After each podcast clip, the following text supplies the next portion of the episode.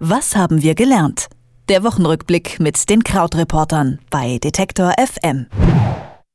Willkommen zurück zu einer neuen und ehrlich gesagt auch zur allerletzten Folge vom Krautreporter Wochenrückblick. Seit 2017, äh, nee, seit 2016 gibt es den schon.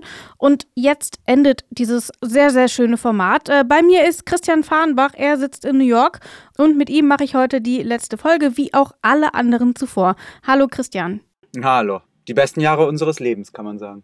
Ja, vor allem, weil ich ja erst seit einem Monat diesen Podcast übernehme und schon wird er eingestellt. ja, also dann machen wir, sorgen wir jetzt dafür, dass es heute richtig gut wird. Ja, ich glaube, wir haben das immer gemacht. Aber bist du denn bereit für die letzte Folge fürs Finale? Ich bin bereit und bin bereit, mal zurückzublicken. Es fühlt sich ja so an, als ob alle Tage immer krass voll sind. Und ähm, wir schauen ja jetzt heute mal ein bisschen, was denn so bleibt von den letzten drei Jahren. Das ist ja auch mal ganz interessant.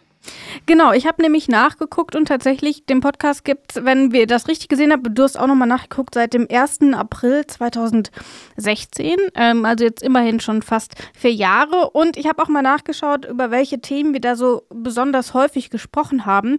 Und als wir uns kurz vorher ausgetauscht haben, bevor wir aufgezeichnet haben, hattest du auch schon eine Vermutung. Willst du vielleicht einfach mal kurz anteasern, worüber wir heute sprechen? Also wir reden natürlich immer über die Männer, über die wir die ganze Zeit geredet haben, nämlich Donald Trump und zuletzt dann Boris Johnson als Symbol für den Brexit, was auch das große Thema war. Und dann hätte ich noch vermutet, dass wir neben Innenpolitik, aber das ist ja immer dann so ein bisschen zerfasert gewesen, ähm, glaube ich, dann zuletzt häufig sehr stark über die Klimakrise gesprochen haben. Und das sind, glaube ich, die drei Themen.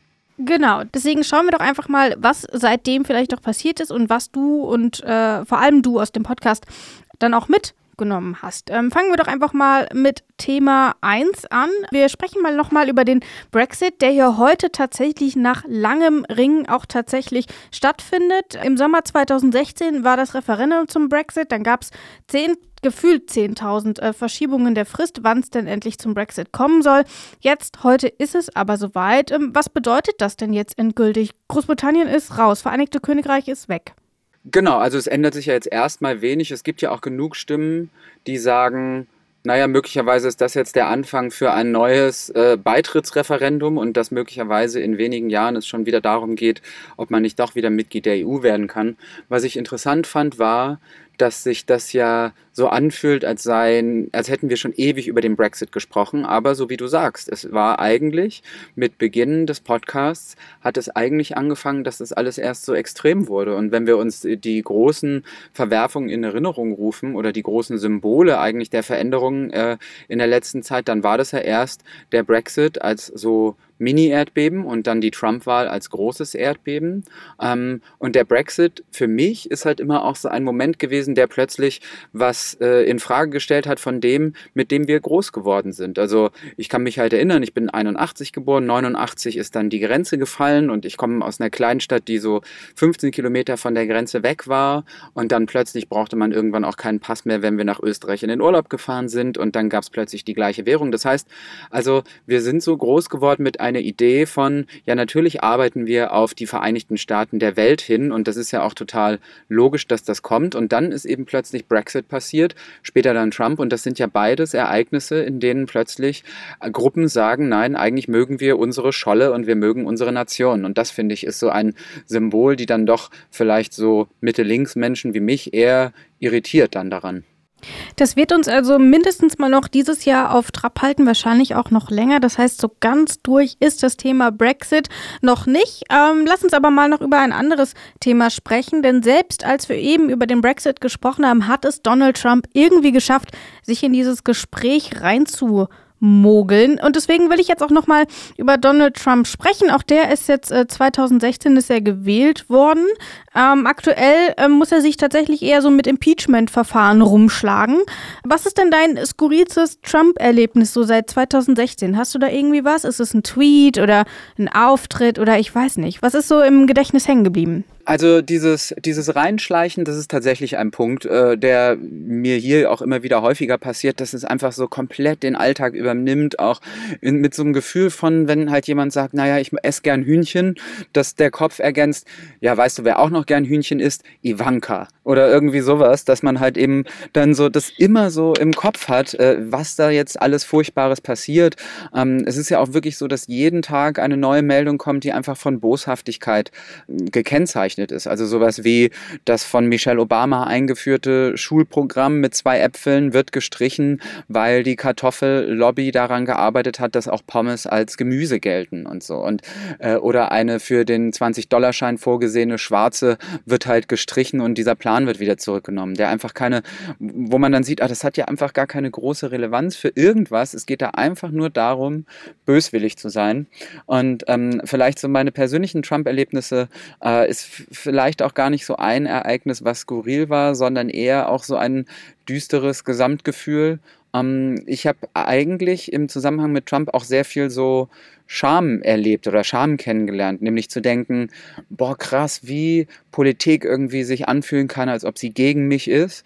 Und dann gedacht, wow, so fühlt sich Politik wahrscheinlich für sehr viele Menschen auf der Welt sehr häufig an. Und nur ich persönlich als weißer Mann aus einem westlichen Land wie Deutschland durfte ganz, ganz lange mich nicht darum kümmern. Und jetzt äh, merke ich mal, wie das für ganz viele Menschen auf der Welt die ganze Zeit war.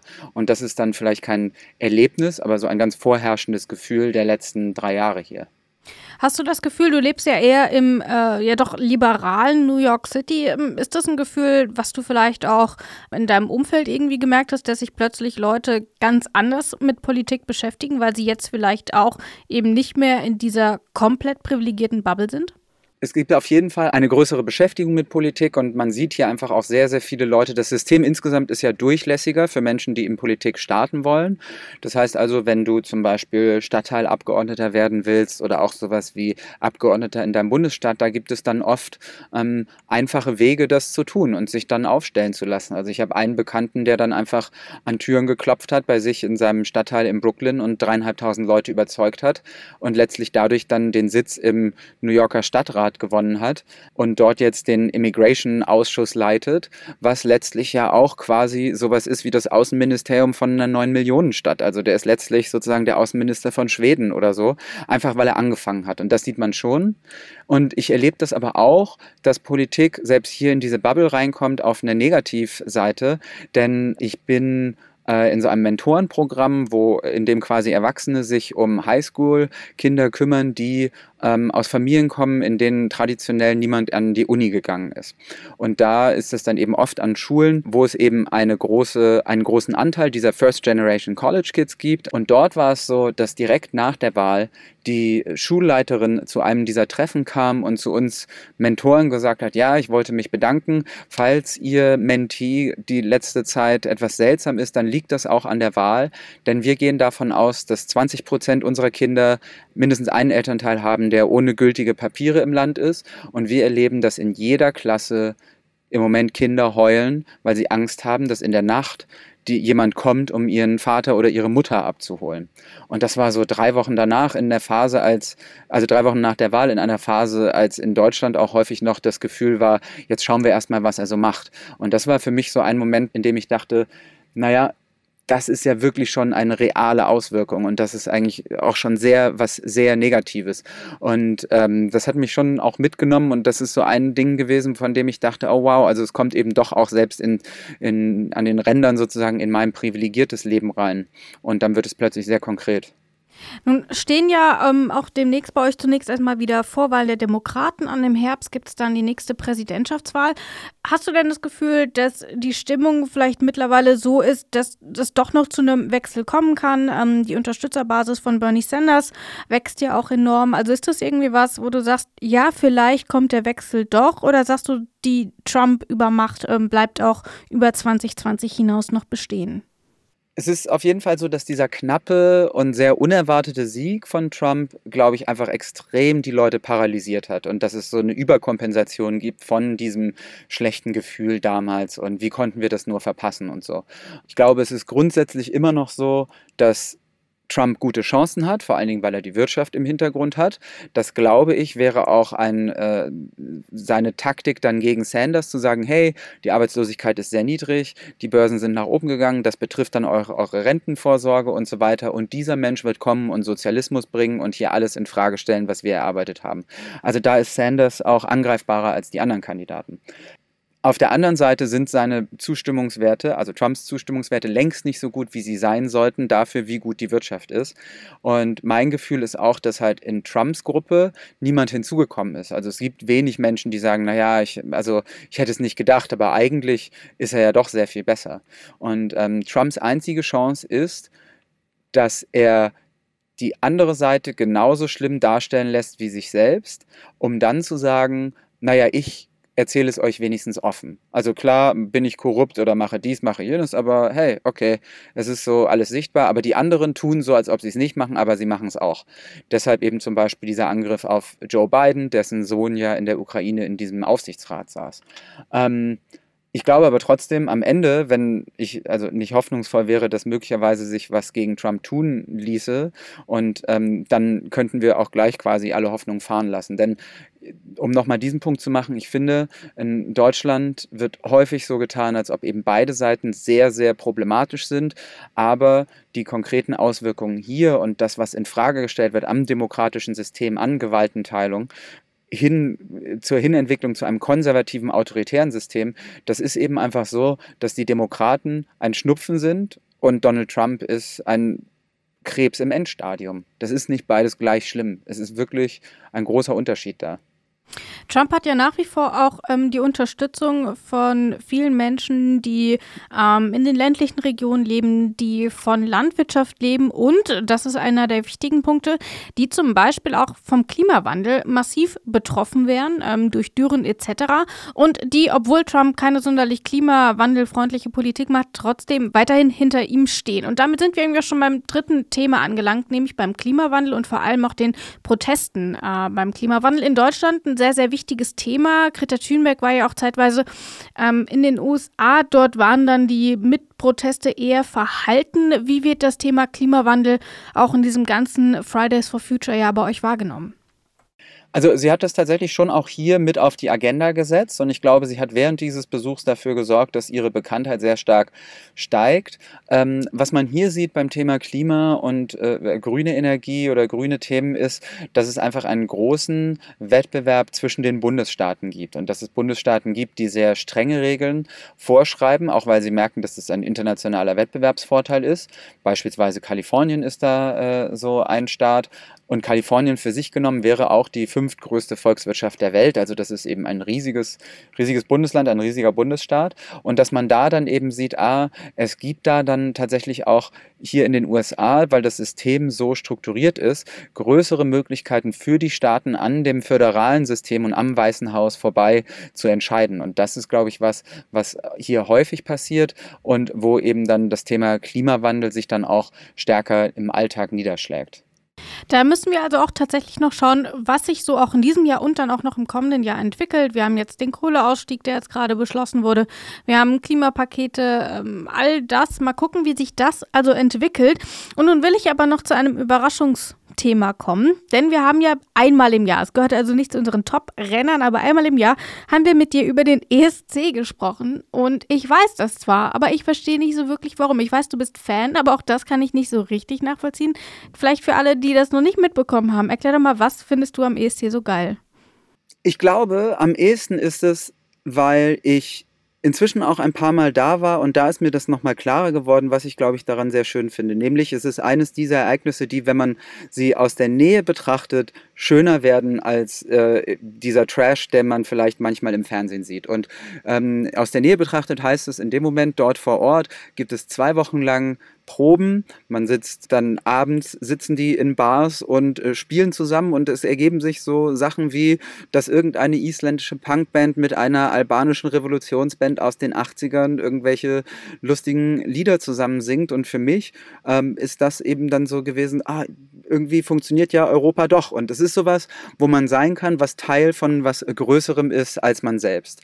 Und das finde ich, äh, hat sich dann stark da beim ESC auch gezeigt, abgesehen davon, dass es natürlich äh, großer, ein großer Spaß ist. Aber das war irgendwie das Heimelige dort. Und es für mich ist es immer noch eines dieser Events, von denen ich denke, wow, eigentlich ist Europa viel zu wenig sichtbar. So ganz früher, da gab es viel mehr so Spielshows, ganz früher so einer wird gewinnen mit äh, coolen Kampf oder es gab auch häufiger den internationalen Frühschoppen oder selbst Wetten, das hat ja angefangen mit ähm, der Eurovisionsmelodie, dass das in drei Länder übertragen wurde und so. Und heutzutage finde ich, ist das Thema Europa ja gar nicht mehr so viel sichtbar jetzt in der Popkultur oder in Unterhaltungssendungen. Und da finde ich es dann schön, abgesehen dann vielleicht von der Fußball-Europameisterschaft, wenn es dann da eben einen Abend gibt. Und so hat sich das ja auch gefunden. Der ESC wurde ja gegründet von einem oder erdacht von einem französischen Fernsehmitarbeiter, der gesehen hat, ey, es gibt äh, jetzt erstmals die Möglichkeit, äh, Live-Übertragungen zu machen. Und das war 1956. Wir holen Europa einen Abend über Musik zusammen.